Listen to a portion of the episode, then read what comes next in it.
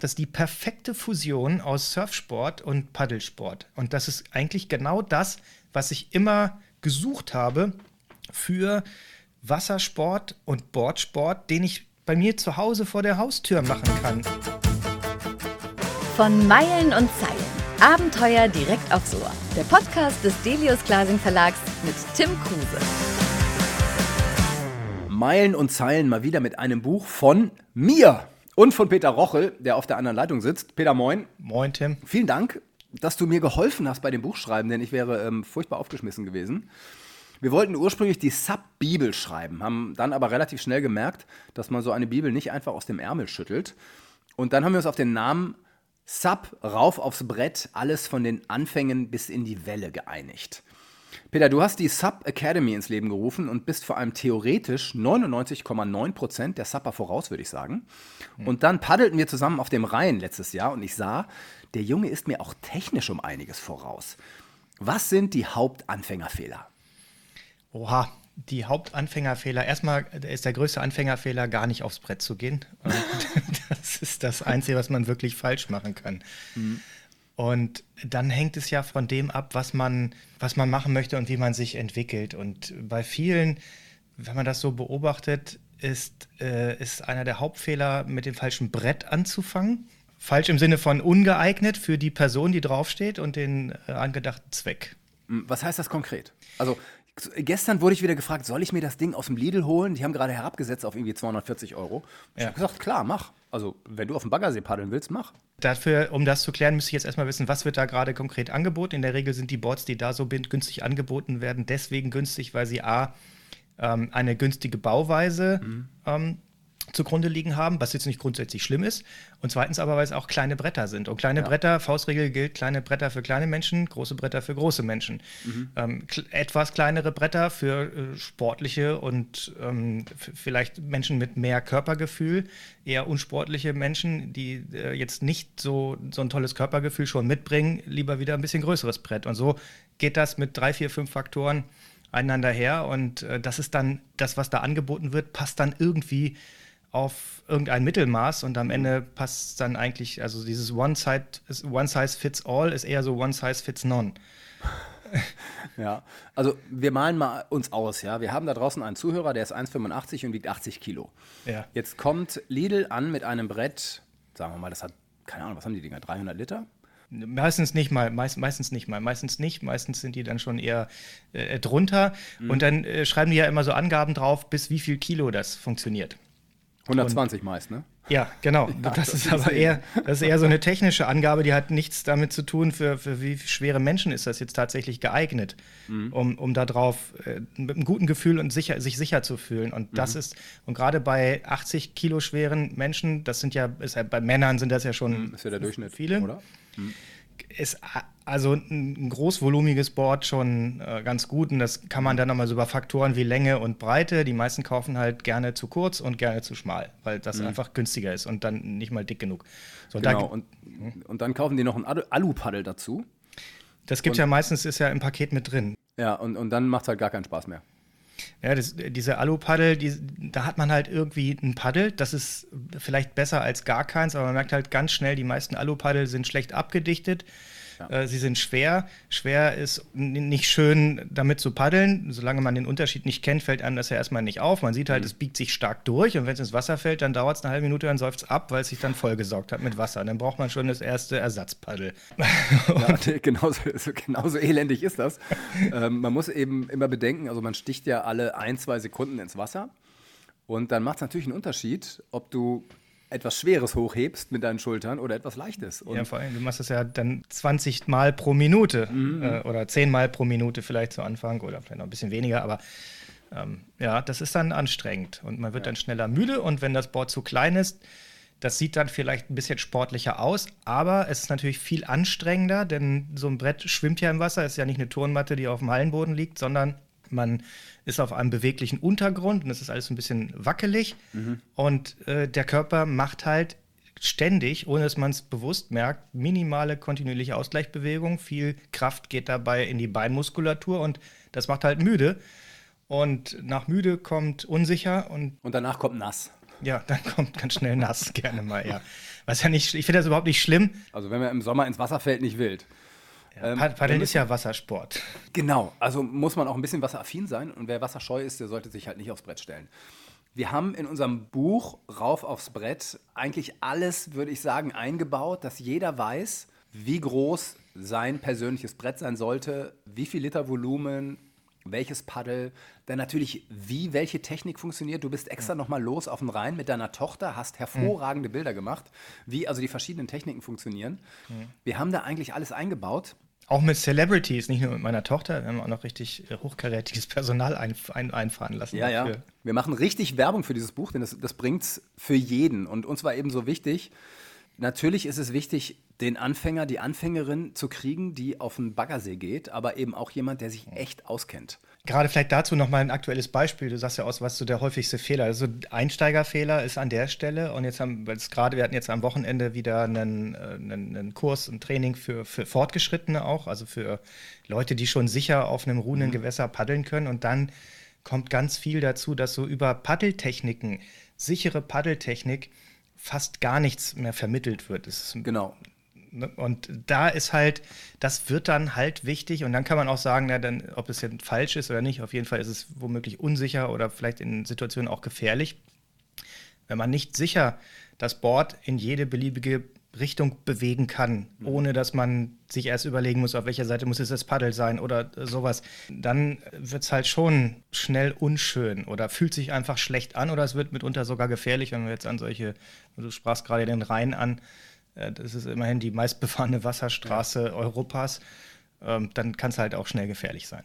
Genau, da willst du eben wirklich wissen, wie du nach links und rechts kommst, denn wenn so ein Pott auf dich zuballert, dann sind die dann doch überraschend schnell und nah bei einem dran.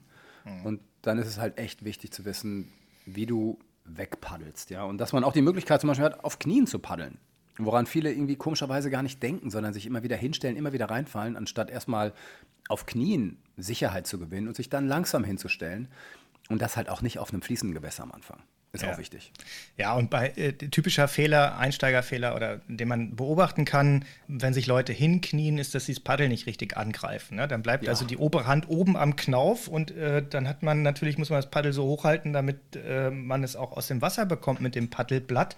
Und man hat natürlich überhaupt keine Kontrolle so genau. darüber, wie man das Paddel dann vernünftig einsetzt, um auch sicher steuern zu können. Also, und dann muss das Paddel halt kurz gegriffen werden wieder normal, dann ragt oben der Griff raus. Und das sind so viele Kleinigkeiten, die den Leuten dann doch schnell dabei, wenn sie es dann wissen, helfen können, wirklich auch nochmal einen relevanten Fortschritt für sich zu machen. Genau, und dafür verweisen wir dann in dem Buch halt auch immer wieder auf deine Sub Online Academy. Da gibt es nämlich zu quasi jeder Bewegung auf dem Wasser, die du mit dem Sub machen kannst, auch das entsprechende Video. Mhm. Denn es ist ja dann doch in einem Buch oder gerade jetzt hier im Podcast, wo man es ja nur hört und nicht sieht, dann doch schwer zu erklären, worauf man achten muss. Aber ähm, dafür ist das Buch ja da und dafür ist die Sub Online Academy da. Erinnerst du dich, als wir anfingen zu suppen, dass Menschen uns komisch anguckten? Ja, ich kann mich da ziemlich ja. gut dran erinnern, weil ich habe ja. ja. angefangen zu suppen, weil ich von Spanien aus nach Köln gezogen bin. Ach so, ich dachte gepaddelt bin. nee, gepaddelt noch nicht. Das hast du ja in die andere Richtung fast gemacht. Ja, genau. Aber, aber äh, da, das war so, ja, was mache ich jetzt hier? Und äh, da war Stand-Up-Paddling noch sehr neu und ich kam also aus dem äh, Kajak- und Wildwasser-Thema, das äh, habe ich lange gemacht und war mit äh, Surfsportarten sehr vertraut, kam ja aus, aus, dem, äh, mhm. aus der Wassersport-Ausbildung, wo ich lange gearbeitet habe und dann war halt mein Revier vor der Haustür der Rhein. Da war niemand drauf. So ein paar Stand-Up-Paddler gab es schon. Es, gab hier ein, es gibt hier einen riesen Surfshop in Köln. Die hatten damals, als es die ersten Inflatable Boards äh, nicht nur über Grauimporte gab, sondern die man dann schon auch hier direkt äh, kaufen konnte, so ab äh, 2010, 11 ungefähr, hatten die mhm. was, da hatte ich mir was ausgeliehen und bin damit dann direkt, es war für mich überhaupt keine Frage, gehe ich auf den Rhein oder nicht. Ich kenne mich aus mit Fließwasser und hin und her. Genau. Bin also dann erstmal auf den See, um das auszuprobieren, klappte und dann natürlich sofort auf den Rhein. Also Paddeln, diese ganzen Paddeltechnik-Sachen, das war mir alles schon, kannte ich vorher. Mhm. Und äh, das war also, du konntest damals 2011, 12, 13, 14 bis fast 15 rein, konntest du keine also konntest du nirgendwo ein- oder aussteigen aus dem Rhein, ohne dass du hinterher ein interessantes halbstündiges Gespräch hattest mit irgendwelchen Passanten oder LKW-Fahrern oder sonst was. Mhm. Das ist heute anders. Heute spricht genau, einen da keiner mehr an. Nee, ganz im Gegenteil. Also wir nerven ja mittlerweile, ne? wir Sub. Ja. Also egal, wo wir sind. Ich, du weißt, ich wohne ja in Kiel und ja. Hamburg und bin, also gerade am Wochenende, wenn du hier im Sommer auf der Alster unterwegs bist, da siehst du ja kein Wasser mehr. Das ist ja absurd geworden. Das ist einfach echt zu viel geworden. Kannst du Fuß drüber laufen, von einem Sub zum anderen. Ja, wirklich. Also da kannst du auf dem Wasser gehen. Ähm, also hier wird es sicherlich bald Einschränkungen geben, wo die sagen, auf hm. bestimmten Wasserstraßen, denn das sind alles Wasserstraßen hier, wo halt diese Touri-Dampfer auch rumfahren, wird es bald kein Suppen mehr geben, was auch ein bisschen schade ist. Ne? Ja, das war für mich damals der Anlass, dann auch zu sagen, okay, ich, ich habe dieses ganze Vorwissen, ich habe mhm. äh, Sportschulen, Wassersportschulen aufgebaut, habe Schulungskonzepte entwickelt für unterschiedlichste Wassersportarten, auch für, für, für den Kanusport zum Beispiel. Ja und habe dann gedacht, gut, äh, mir ist es wichtig, ich, ich gehe davon aus, diese Sportart wird weiter stark wachsen. Äh, Stand-Up-Paddling war und ist, glaube ich, nach, oder was, jetzt aktuell weiß ich es nicht mehr, aber es war über Jahre die am schnellsten wachsende Wassersportart. Und genau, ich glaube, jetzt ist es Fäulen, aber mhm. Weil Suppen ja. einfach jeder besitzt mittlerweile ein Brett, ja. ne, aber egal. Und da habe ich halt gedacht, gut, wenn wir uns das erhalten wollen, es ist nicht die Frage, ob das irgendwann mal explodiert, sondern nur noch, wie lange es wohl dauern wird, mhm. bis so, ein kritische, so eine kritische Masse, wie du sie gerade beschrieben hast, erreicht ist. Und dann ist es mir wichtig, dass die Menschen, die das machen, A, äh, wissen, worauf sie sich da einlassen in Bezug auf Gefahrensituationen. Und das ja. ist bei, gerade bei Fließwasser nochmal sehr speziell. Äh, und da gibt es sehr, sehr kritische Geschichten. Das war in einem Jahr gab es äh, kurzfristig als Stand-Up-Paddling fast die Totenlisten im Wasser bei Wassersportunfällen angeführt. Mhm. Und durch einen, wollen wir es gleich sagen, durch einen dummen Fehler. Die alle, die haben alle den gleichen Fehler gemacht. Genau, also es ging immer um die Verwendung der Leash an der falschen Stelle. Mhm. Und äh, da haben sich dann Menschen, die einfach vom Bord gefallen sind, verhakt an Hindernissen, natürliche oder künstliche, wie jetzt eine mhm. Boje, die im Wasser verankert ist oder ein feststehendes Hindernis und sind dann jämmerlich ertrunken dabei. Und ja. das einfach aufgrund von Unwissenheit. Dann haben wir halt gesagt, oder ich habe dann gesagt, gut, ich äh, baue da jetzt was, ich entwickle jetzt ein Ausbildungskonzept dafür, das äh, das liegt mir, das habe ich schon oft gemacht, da muss ich jetzt nicht irgendwie groß neu anfangen, fülle das dann mit den entsprechenden Inhalten und erstelle ein Schulungssystem, das wir im Prinzip fast allen Menschen zur Verfügung stellen, die das machen wollen, weil es gab damals noch wenig Stand-Up-Pedal-Schulen und es gab keine strukturierten Ausbildungskonzepte mhm. und so. Einfach, weil ich nicht wollte, dass irgendwann mein Revier vor der Haustür, das ich zur Verfügung habe, gesperrt wird, weil ein Haufen interessierter Menschen sich da. Äh, du hättest fast Idioten gesagt. ja, genau, beinahe.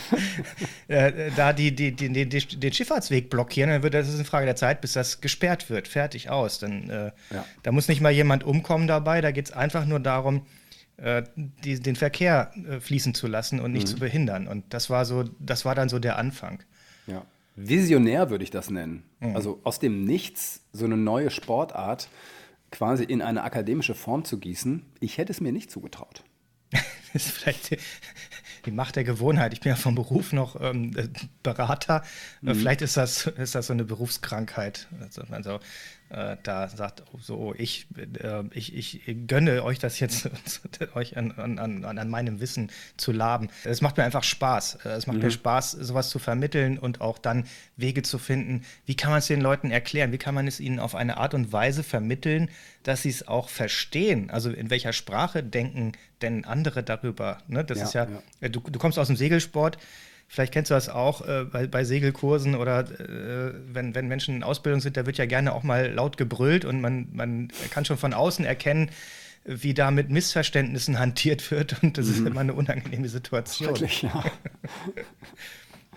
ja. Kann auf dem Sub auch passieren, dass man sich anbrüllt. Ja. Aber ähm, genau dafür ist ja die Sub Academy da. Das ist nicht passiert. Da war halt die Idee, komm, wir machen das äh, einmal in einer strukturierten Form und aufeinander aufbauend, modular, sodass immer alles an einem Ort ist und zu jedem, äh, zu jeder Könnenstufe, zu jedem Level was da ist. Und so haben wir das ja dann auch in das Buch übertragen, mhm. dass wir da gesagt haben, also da ist einmal so ein Rundumschlag, ist aber für alle was dabei, sodass du es also nehmen kannst, um jetzt selber an, also damit anzufangen, aber auch noch Inspiration bekommst, wie geht es denn weiter? Und dann sind wir wieder dabei, was wissen denn viele Leute nicht? Mhm. Die meisten, die bei mir jetzt ankommen und diese fortgeschrittenen Trainings und Kurse buchen, da sind viele Instruktoren dabei, da sind aber auch viele Fortgeschrittene, die so nach zwei Jahren auf dem See sagen, ist mir jetzt aber zu langweilig, ich will jetzt mhm. auch mal was Aufregendes und traue mich aber noch nicht so richtig.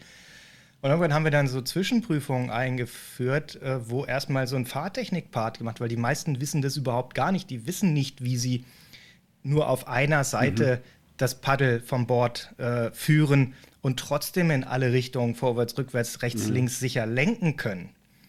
Ja. Ohne die Seite zu wechseln. Und das sind einfach, äh, oder wie sie sicher von vorne nach hinten auf dem Board sich bewegen können. Äh, mhm. ne? wenn, wenn so ein Board, äh, wenn du da nur in der Mitte stehst und musst schnell drehen, ähm, dann ist das halt, je nachdem, ob Board lang ist oder kurz, sehr schwierig oder äh, es dreht mit einem Paddelschlag komplett 180 Grad mhm. rum. Und was, wie, wie, genau kann man, was ist dann genau zu tun?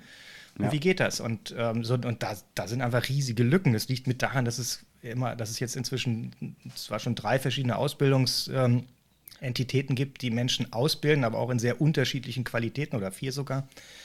Und das ist alles so, das muss nicht so super deutsch sein, dass das alles total durchorganisiert ist, aber ich finde, lass uns doch gemeinsam schauen, dass wir so diesen minimalen Level so langsam ja. kollektiv anheben und den Menschen das leicht machen, auch Zugang dazu zu bekommen. Hm. Ja, es ist so wichtig, dass wir es auch einfach halten. Ja, und es gibt einfach so ein paar Sachen, da kommt man von alleine nicht drauf. Also ich wäre nicht drauf gekommen, als ich vor 15 Jahren anfing, Stand-Up zu paddeln, ja. dass du die Seiten nicht wechseln musst. Ich wäre auf die Idee nicht gekommen.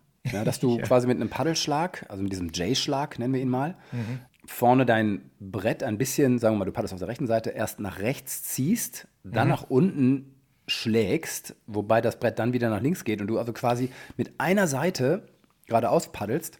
Wobei ich das relativ wenig mache. Ich mache das natürlich in der Welle, mhm. aber wenn ich meine großen Touren mache, wie also jetzt im April ja gerade erst über den Nil, mache ich das eigentlich nicht. Ich fand das bei dir so erstaunlich, als wir zusammen auf dem Rhein gepaddelt sind, mhm. wie technisch hervorragend du das gemacht hast. Und es sah nicht nach Anstrengung aus bei dir. Also mich strengt das an, auf einer Seite zu paddeln. Und bei dir sah das eigentlich wie eine völlig flüssige Bewegung aus.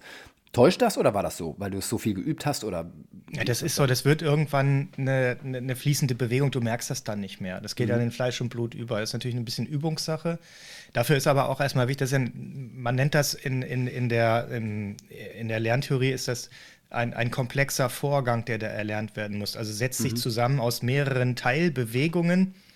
Und da ist ganz gut, wenn man das mal in seine Einzelteile zerlegt und sich mal die einzelnen Bewegungskomponenten mhm. anguckt und solange man das noch gar nicht gemacht hat, versteht man auch gar nicht, wie, das, wie man das machen soll, weil man sieht es ja, wenn es gut durchgeführt ist, auch gar nicht so. Nee, genau, weil es so flüssig nicht, ist. Es ist mhm. nämlich nicht offensichtlich. Und dafür, dann sind wir wieder so ein bisschen in der Theorie, gibt, es gibt halt mehrere Paddelgrund, also Paddelbasisschläge, sagen wir so, mhm. wie, wie, das Periodensystem der Elemente des Paddelschlags. Das immer, sind immer die gleichen drei Komponenten, aus denen so ein Paddelschlag mehr oder weniger zusammengesetzt mhm. ist. Ne, es gibt also jetzt von vorne nach hinten gerade, dann gibt es diese Ziehschläge. Mhm wenn man seitlich denn das Blatt quasi parallel zur Fahrtrichtung, also parallel zur Kante der Bretter ins Wasser sticht und dann zum Board hinzieht. Mhm. Und dann gibt es die Drückschläge, das ist genau das gleiche, nur andersrum. Und die kann man eben vorne, hinten in der Mitte vom Board ansetzen. Man kann das Paddel, der Blatt dabei dann noch verdrehen, verstellen. Und daraus setzt sich im Prinzip alles wiederum zusammen. Und irgendwann geht das dann tatsächlich auch in Fleisch und Blut übrigens gar nicht mehr anstrengend. Ja. Und es hängt auch stark vom Board ab, welche Paddeltechnik anges also angesagt ist, wenn du, du verwendest ja so ein, so ein großes Tourenboard in aller Regel. Mhm. Die laufen sowieso relativ gut geradeaus, wie Raceboards auch. Mhm. Ähm, die sind halt schwieriger zu steuern. Dafür musst du aber nicht ständig, um geradeaus zu fahren, die Seite wechseln. Du kannst also zehn Schläge auf einer Seite machen und wechselst dann, ohne dass das Board dabei immer eine 180-Grad-Kurve macht. Genau, wie ein, wie ein Waveboard zum Beispiel, ja, was, was überhaupt nicht gerade zu halten ist. Ja, wenn du, also, wenn du jetzt wieder bei den Lidl-Boards bist oder so, um jetzt hier, ja, oder Aldi oder. Ne Negativwerbung für Lidl zu machen, genau. Na, die sind ja nicht schlecht, also die sind ja nicht grundsätzlich. Nee, die sind aber auch nicht gut. Es, es gibt durchaus ein paar Negativseiten, die haben dann eher so um, Umweltaspekte und so ein, so ein Kram mhm. nochmal drin. Das hat aber auch nichts mit diesen eben genannten ähm, Ketten zu tun. Aber äh, die sind halt in, der aller, in aller Regel etwas kürzer. Früher hatten die immer diese mhm. aufgeklebten Gummifinn. Ich finde die super. Es gab viele, die fanden die gar nicht super. Aber äh, da machst du einen Schlag auf einer Seite kräftig und schon hat das Board 90 Grad ja, die Richtung ja. gewechselt. Und wenn du dann nicht weißt, wie du das korrigieren kannst, ja, dann wechselst du erst bei jedem Schlag die Seite. Das ist halt ja, anstrengend. Die halt Leute finden es doof mehr. und denken, es macht ja keinen genau. Spaß. Also. Genau. Und unter anderem dafür haben wir halt auch das Buch geschrieben. Denn auch wenn uns jetzt erfahrene Paddlerinnen und Paddler zuhören, eventuell verstehen, wir, verstehen die nicht, wovon wir reden. Ja. Die denken mal, wie, die, man kann auf einer Seite die ganze Zeit paddeln und geradeaus fahren. Ja, kann man. ähm, muss man sich dann entweder auf der Online Academy angucken oder eben das Buch kaufen. Oder im Buch, genau. Genau, und da haben wir eben diese einzelnen Abschnitte jedes Schlags genau mit Foto aufgelistet, das genau erklärt, wie man es macht. Und dann entweder bei dir einen Kurs buchen oder eben es selber draußen ausprobieren. Es ist kein Hexenwerk, muss man eben sagen. Es ist eine, eine rein logische Geschichte, warum das so funktioniert. Ja, und es ist äh, wie bei allem. Also, na klar, man kann das sich alles selber beibringen und anlesen oder man kann sich dabei helfen. Das muss jetzt nicht von mir sein. Mhm. Es gibt viele gut ausgebildete Instruktorinnen, Instruktoren. Es gibt auch viele gute Schulen da draußen in echt oder man kann sich das über Tutorials im Internet angucken oder bei uns auf der Online Academy. Aber äh, weil du ja nochmal fragtest, für dich ist das so anstrengend, so ein, also es wirkt auf dich so anstrengend, dann dir so Mühe zu geben und da diese, diese Paddelschläge ordentlich zu machen. Ich kann es natürlich und durch Surfen erst recht. Ähm, aber es ist für mich trotzdem anstrengend und es sieht lange nicht so, so elegant und flüssig aus wie bei dir. Es wird es dann irgendwann und vor mhm. allen Dingen wird es auch kraftsparender. Also du kriegst dann mit halb ja. so viel Bewegung und Energie, die du reinsteckst, einfach auch mehr Strecke gemacht und ähm, kannst dann natürlich auch jetzt bei deinem Thema Touring, ne? Mhm ähm, dann, dann, machst du halt auch mal 40 oder 50 Kilometer oder 60 entspannt auf so einem Fluss an einem ja. Tag. Bist dann trotzdem nur sechs Stunden unterwegs oder acht. Mhm. Während du sonst halt zehn Stunden brauchst für die gleiche Strecke und, und bist total ausgepowert und äh, völlig erledigt am Ende und weißt mhm. gar nicht warum. Ja, also ich glaube, ich habe mir meine Technik einfach durch die Erfahrung angeeignet. Ich habe mir da nie groß Gedanken gemacht. Ich bin ja damals als relatives Greenhorn einfach mal auf die Donau gegangen, um da 3000 ja. Kilometer runter zu kann mich, Ich kann mich daran erinnern, an, an, wir hatten ja damals auch, bevor genau. du gestartet bist, äh, gemeinsam einen Podcast gemacht und im Anschluss dann auch, als du gerade raus ja. warst, da war schon eine Veränderung spürbar bei dir. Ja, auf jeden Fall. Und habe ja dann am Ende teilweise ja 100 Kilometer gemacht und so am Tag, mhm. ne? mit nicht furchtbar viel Strömung. Und habe mir dann quasi durch die Erfahrung eine Technik angeeignet, die für mich und meinen Körperbau, ich bin ja so ein, so ein langer Schlacks, mhm. äh, im Grunde am besten ist. Und es geht leichter, muss man sagen. Also man muss nicht 3000 Kilometer paddeln, um eine gute Technik zu haben. Ja. man kann sich das so einmal beibringen lassen oder sich einmal vernünftig angucken. Das ist schon von Vorteil. Um nochmal kurz zurückzukommen, auf nicht, dass wir da jetzt drauf rumreiten, aber auf diesem Thema günstig Board. Ich würde mal sagen, äh, die falschen Boards. Und das ist mhm. sowas als Impulskauf ist gerne schwierig, insofern, als dass das dann schade ist um diese Bretter, die ja auch produziert worden sind. Da sind wahrscheinlich nicht mehr als 50 Chemikalien drin gelandet in den Dingern und äh, was nicht alles. Und äh, das ist dann einfach schade, wenn die in irgendwelchen Kellern verrotten, weil die Leute, für die es bestimmt war, damit nicht zurechtkommen und ja. keinen Spaß dran haben und es dann in der Ecke rumliegt. Und dafür ist es einfach viel zu schade. Dafür sind auch 300 Euro zu viel. Genau, aber dann kommst du halt wieder in einen Bereich, sagen wir mal, du kaufst jetzt ein Board, ein Markenboard von Fanatic. Hm. Ja, dann bist du halt auch gleich bei 1000 Euro wieder. Und ja, das überlegen die Leute sich dreifach. Klar, aber du kannst ja auch ein Gebrauchtes kaufen. Ja, ist der Markt, ist der Markt da? Äh, der ist definitiv da. Im Moment ist er gerade ein bisschen schwierig, mhm. weil äh, so wenig Nachschub kommt über diverse Krisen und Lieferkettenengpässe und sonst was, ist er etwas dünner. Vor ein, zwei Jahren war der da und gerade auch in dem günstig Segment gibt es relativ viel, wo man auch sehr günstig rankommen kann. Ja. Oder ansonsten halt einfach mal Ausschau halten. Es gibt diverse Facebook-Gruppen, beispielsweise, um jetzt nur ein soziales Medium zu bemühen, ähm, wo es sehr große Gruppen gibt, wo Gebrauchtmaterial angeboten wird. Mhm. Und da kann man sich einfach mal umgucken und Augen offen halten und mal schauen. Oder eBay Kleinanzeigen oder sonst irgendwas. Äh, gibt es immer was. Ähm, Peter, wenn uns Leute bis jetzt gefolgt sind in diesem Podcast, und das hoffe ich ja, dann fragen sich, also entweder die wissen, wie toll das Stand-Up-Paddeln ist, oder einige fragen sich, was ist eigentlich das warum machen die das alle? Warum, das sieht so öde aus. Beschreib ja. mir doch mal, was ist denn deine Faszination an dieser Sportart? Also ich bin ja dazu gekommen vom Surfsport, vom Wellenreiten und vom Windsurfen. Und auf der anderen Seite hatte ich dieses Thema Kanu, Kajak, Wildwasser, so Paddeln im Sitzen. Mhm. Und ich habe dann, also mein Herz war immer auf der Surfseite. Und das, äh, das mit dem Paddel, das war immer so, ja, so ein Flauten, Lückenfüller mehr oder weniger. Genau. Mhm. Und als ich dann skeptisch, ich werde, das werde ich nicht vergessen, ich äh, bin dann in Spanien gewesen, ähm, nochmal, nachdem ich eigentlich schon nach Köln gezogen war, war dann nochmal, habe dann noch ein paar Sachen zu erledigen gehabt und war dann bei einem sehr guten Freund, mit dem ich zusammen eine Surf- und Segelschule auch hatte. Wir haben lange zusammen gearbeitet und äh, Olli heißt er, sagte dann zu mir. Schönen Gruß. ja, schönen Gruß an Olli. Hey Pete, ich habe mir, also in Spanien haben sie mich alle Pete genannt, ne? Mhm. Hey Pete, ich habe mir jetzt so ein, so ein Stand-Up-Paddleboard gekauft und ich hatte vorher schon von Stand-Up-Paddling gehört und habe so bei mir gedacht, aha, Ja, okay. wieder so ein wahnsinniger neumodischer Quatsch, ne? Sagte er so, fuhr dann fort. Ja, und äh, das ist total geil. Da kann ich hier auf den äh, Kanälen, das war in Ampuria Brava, ist eine, so, ein, so, ein Dorf mit 36 Kilometer Marina, also wo unfassbar viele Kanäle und Villen und so ein Kram ist, wo man, also es ist ein tolles Subrevier einfach, also Binnen, aber das ist natürlich aus Mittelmeer hinten dran. Mm -mm. Und ja, da kann ich da, wenn mal kein Wind ist oder so, kann ich hier schön paddeln und so. Ich so, ja, ist okay. Und er so, ja, musst du mal angucken, steht im Bus. Ich so, okay, komm, tust ihm jetzt den Gefallen und guck mal in den Bus rein, ne?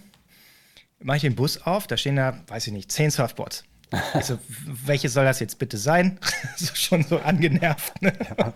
Und, er, und, er, dann so, ja, das Aufblasbare. Ich so, Alter, nee, weißt du, jetzt, das, jetzt das steht 13, das reicht. Ich stelle mich doch nicht auf eine Luftmatratze. jetzt reicht so, das ist ja Majestätsbeleidigung hier, was hier gerade abgeht.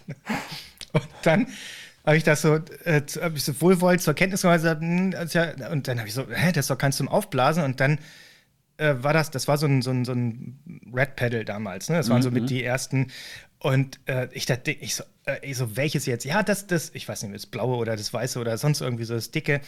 Ich so, aha, das angefasst so, Kopf geschüttelt, verrückt ist ja steinhart das Ding ja. und hab so, so wieder in meinem Hinterkopf geparkt und danach bin ich dann, das war im Sommer, zurück nach Deutschland. Und es ging mir nicht mehr auf den Kopf. Und ich habe so gedacht, hm, wenn das, also, äh, also das wäre ja was, da kann ich auf dem Surfboard stehen und könnte das auch in Köln machen. Und ähm, mit Paddeln auch so, vielleicht ist das ja was. Und ich probiere es mal aus. Ich leihe mir so ein Ding mal aus. Und da war dieser mhm. besagte Surfshop. Die hatten das, da konntest du dir das dann konntest du kaufen und ausleihen. Ich habe gesagt, hier kann ich es mal ausleihen. Sagt er, ja klar, nimm mit für einen Tag. Und dann habe ich das aufgepustet. Aufpusten, das war eine miese Erfahrung. Ganz ehrlich, wer es noch nie gemacht hat, das, das Ja, man muss das als Workout sehen, dann ja, ist es okay. Das ist für die, manche zum Abgewöhnen, die, die, diese, dieses Mindset als Work, Workout ist mhm. perfekt. Und habe das dann auf den See äh, gebracht, mich da draufgestellt, habe gedacht, das ist total geil, es fühlt sich an wie, wie, wie ein Surfboard. Das Ding ist äh, zwar aufgepustet, aber es ist viel härter und besser, als ich das gedacht habe. Und damals mhm. waren die Boards noch nicht so steif wie heute und habe das sofort gekauft und habe äh, gedacht, das ist die perfekte Fusion aus Surfsport und Paddelsport. Und das ist eigentlich genau das, was ich immer gesucht habe für Wassersport und Boardsport, den ich bei mir zu Hause vor der Haustür machen kann und nicht irgendwie da abhänge und davon träume, ein geiler Wellenreiter zu sein, um dann drei Wochen äh, in Frankreich äh, im Atlantik auf so einem Zahnstocher, mhm. der mhm. cool aussieht, abzuhängen und nie eine Welle zu kriegen oder so. Äh, das, das mache ich halt, das kann ich halt jeden Tag zu Hause machen, vor meiner mhm. Haustür. Also 500 Meter bis zum Wasser kann ich zu Fuß hinlaufen oder mit dem Fahrrad fahren oder was auch immer. Ja, ja, ja. Schmeiß das ins Wasser und, äh, und, und bin im und am Wasser und vor allen Dingen habe ich damit die Möglichkeit, äh, wir sind ja zusammen durch Köln äh, gepaddelt. Mhm. Mhm. Boah, es war und, majestätisch. Wirklich. Das war du so eines der Highlights meiner, meiner langen Rheintour, ne? also 1200 Kilometer und ja. oh, und du hast diese Metropole und dann bist du aber in anderen Teilen, wo du irgendwie weiße Strände, du kommst nicht mehr auf die Idee, dass du in so einer Millionenstadt irgendwie ja. gerade bist. Ja, ja. Und es ist sofort Urlaub im Kopf. Mhm. Ja, ist bei mir genauso. Also wenn ich aufs Wasser gehe, ist das Land ja. weg. Ja, ja und genau. was es ja tatsächlich dann physisch auch ist, aber es ist im Kopf eben irgendwie auch. Ja, genau. Und ich habe das dann äh, relativ früh, habe ich mal so ein Angebot gemacht äh, für Unternehmerinnen und Unternehmer in Köln. Mhm. Da haben wir mit der Substation Köln zusammen so ein Angebot gemacht, wo wir die eingeladen haben, so äh, Stand-Up-Paddling Business Talk, also wie so Networking, aber dann auf dem, auf dem Sub. Und die, das, mhm. waren, das waren Leute, also nicht sportlich, ja, die hatten alle möglichen Formen, manche lang, manche kurz, manche dick, manche mhm. dünn. Uh, und niemand von denen hatte das je äh, für sich glauben können, dass sie auf so einem Surfbrett stehen können und dabei noch ein Gespräch führen. So. Und dann mit guter Anleitung, in zehn Minuten mhm. stehen die alle, egal wie die aussehen, egal wie schwer die sind oder wie dick, wenn es, wie gesagt, die richtigen Boards sind und die richtige Anleitung dazu kommt. Den Tag, also wenn die da dann drauf stehen, an dem Tag kriegst du das Grinsen aus deren Gesichtern ja. nicht wieder raus. Das mhm. bleibt da drin. Das vergessen die nicht. Die Rückfallquote derjenigen, die sagen, ich will das jetzt nochmal machen, die ist so bei 60, 70, 80 Prozent teilweise. Das genau. ist wirklich verrückt. Ja, ich erzähle da schnell mal die Geschichte von meinem Freund Turtle. Also Turtle ist auch Kieler, ist absoluter äh, Waterman, also war Surflehrer, ähm, ist ein phänomenaler Windsurfer, Kitesurfer und Wingfoiler. Ja, den stellst du aufs Wasser und der Typ macht dir da eine Performance, das ist unfassbar. Und ich wollte mit ihm einfach mal in Kiel auf der Schwentine ein paar Meter paddeln und hatte dann zwei aufblasbare Bretter mitgebracht. Und er, ich habe ihn irgendwie überzeugt gekriegt, dass er das mal macht für mich so als Freund. Ne? Und dann pumpte er das auf und wir waren auf so einem Parkplatz und dann kamen Bekannte an und er sagte, oh scheiße, hoffentlich sieht er mich nicht. Also ihm war das so peinlich, dass er mit so einem beschissenen, aufblasbaren Ding jetzt hier auf den Fluss mit mir paddeln muss. Aber er hat's gemacht, er war ein guter Freund ist. Und wir paddelten und ich weiß noch genau, das war vor der Donau. Er fragte mich, wie das willst du 3000 Kilometer machen? Ich sage, ich weiß auch nicht, vielleicht nicht, keine Ahnung. Auf jeden Fall, ein paar Jahre später bin ich mit Turtle die komplette Biskaya, die ganze spanische Nordküste entlang gepaddelt, voller Vergnügen. Es war eine der schönsten Touren meines Lebens. Jetzt im April sind wir den ägyptischen Nil gepaddelt.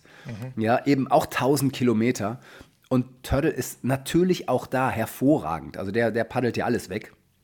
Und er ist mittlerweile auch begeisterter Supper. Also selbst so ganz eingefleischte Watermen finden plötzlich, finden das toll. Und auch mit ihm war ich auch schon in der Welle mit dem Sub. Das ist es ja. Du hast ja so viele verschiedene Facetten. Ne? Also du hast Genau. einmal dieses äh, Wasserwandern, dann hast du, du hast diese, diese, diese sportliche eher so wie Kanu-Rennsport auch, so diese genau. Racing-Komponenten mit drin. Du hast das, du kannst damit in die Wellen, du kriegst damit Wellen, die du nicht anpaddeln kannst. Ich sag Ja. mal zu Fuß äh, geht nicht. Da, ne? Wenn das halt nicht zum Surfen reicht, dann brauchst du halt einen Sub. Ja. Oder dann von mir aus auch ein Foil. Und das nächste, was mich halt auch so angefixt hat, ist halt das Thema Wildwasser. Ich bin ja so ein, so ein Wildwasserfreak früher auch gewesen. Und ähm, im Kajak ist das hier fast schon langweilig auf den kleinen Flüssen. Aber auf dem Sub ist das nochmal vollkommen anders. Und vor allen Dingen, du hast eine ganz andere Perspektive. Also manche sagen ja auch so Jesus View, ja, weil du übers Wasser läufst, du kannst ja aus dem Fluss rausgucken. Die anderen, die sitzen gebliebenen, äh, die, die, die gucken immer aufs Ufer und sehen gar nicht, was da, also denen, denen fehlt einfach genau. die Hälfte des Kontexts. Ja, ich sage ja immer, das ist eigentlich der evolutionäre Schritt des Menschen auf dem Wasser. Also wir sitzen halt nicht mehr, sondern wir stehen. Ja, so Ja. wir nicht an Land wie Affen gehen, sondern aufrecht gehen, Ja. sollten wir auf dem Wasser auch stehen. Und ich kann eigentlich Kajakfahrer nicht verstehen. Ich war früher auch, als ich am, äh, in Mainz wohnte, am Rhein, auch Kajakfahrer. Da Tut mir der Rücken schon weh, wenn ich da nur hingucke bei Nicht nur der meisten. Rücken, der Hintern. Ja, der genau. äh, das, also nach einer halben Stunde tut dir so der Hintern weh. Und ich musste ja, als ich hier die Elbe gepaddelt bin, also man darf durch den Hamburger Hafen nicht Stand-up paddeln, aus unerklärlichen Gründen, musste mich da in ein Kajak setzen und es waren, glaube ich, nur zwei Stunden. Ich dachte danach, ich habe einen Bandscheibenvorfall. Also das macht einfach mir überhaupt keinen Spaß. Und Stand-Up-Paddeln ist die Sportart für mich. Es ist die Lösung, ohne großes Geschirr aufs Wasser zu kommen, auf jedes Gewässer der Welt zu können Ja. überall hin zu paddeln. Ich weiß noch, als ich durch Zufall, ich fuhr an Como vorbei und hatte ein auflassbares Brett hinten im Kofferraum. Dachte, komm, ey, geh auf den Comer See. Wie unfassbar ist die Wasserwelt. Diese Stadt kannst du sonst nicht vom Wasser aus sehen, weil du dir gar nicht leisten kannst, da irgendwie ein Boot zu, zu chartern. Ja. Mit Flüssen, mit der Strömung zu paddeln und dann irgendwie mit dem Zug zurückzufahren. Also es ist ja auch so, äh, das ist ja das, also Stand-Up-Paddling ist ja etwas, was Wassersport für ganz viele Menschen plötzlich zugänglich gemacht. Also Genau. jetzt, mit Wassersport meine ich jetzt alles, wo du ein bisschen mehr brauchst als eine Badehose. Ja, wo du auf dem Wasser bist, genau. Auf dem Wasser. Und äh, das ist ein sehr niederschwelliges Angebot. Es ist im ersten Schritt erstmal auch sehr leicht zu erlernen. Man braucht da nicht lange dafür. Und dann erschließt sich einem ein Gefühl von Freiheit. Wir haben das mal in einer Studie für ein ähm, Innovationsprojekt äh, für Verleihstationen von Stand-Up-Paddleboards mal genauer erforscht. Und die Menschen, die nichts mit Wassersport zu tun hatten, die das zum ersten Mal für sich erfahren, die erfahren ein Gefühl von Freiheit und Autonomie, wo sie sich komplett ohne Hilfe von anderen frei über eine beliebig große Wasserfläche bewegen können. Die erfahren eine vollkommen neue Welt. Das ist so faszinierend für viele Menschen. Ja. Und ja, wenn ihr jetzt Leute kennt oder die, unsere Zuhörenden, äh, das, das Buch ist auch ein super Geschenk an all diejenigen, die sich äh, vielleicht so ein günstig Board oder was auch immer gekauft Mhm. haben und dann auch gar nicht so viel mit anzufangen wissen, als, ich sag mal, Weiterbildungsprogramm äh, gedacht. ja. Und äh, du hast es ja äh, auch in einem sehr unterhaltsamen, sehr gut lesbaren, unkomplizierten Stil geschrieben. Es macht ja auch Vielen wirklich Dank. Spaß, es zu lesen, ganz ehrlich. Ja, ich hätte es nie ohne dich schreiben können, denn ich bin kein akademischer Typ. Der bist du von uns beiden. Also du hast das Ganze erst in eine akademische Form gebracht, an der ich mich entlanghangeln konnte, um das dann in vernünftige Sätze zu packen. Und somit waren wir quasi eine Art Dream Team. Ja, ich hätte das auch nicht geschrieben ohne dich. Also wirklich. Also Peter, ich bin echt sehr, sehr dankbar, dass ich dich kennenlernen durfte auf dem Fluss, durchs Wasser. Und dass wir rauf aufs Brett geschrieben haben. Und äh, ich finde, es ist ein geiles Buch geworden. Ja, auf jeden Fall. Peter, vielen, vielen Dank. Sehr gerne. Es war mir ein Vergnügen. Das war von Meilen und Zeilen. Alle zwei Wochen neu, immer freitags.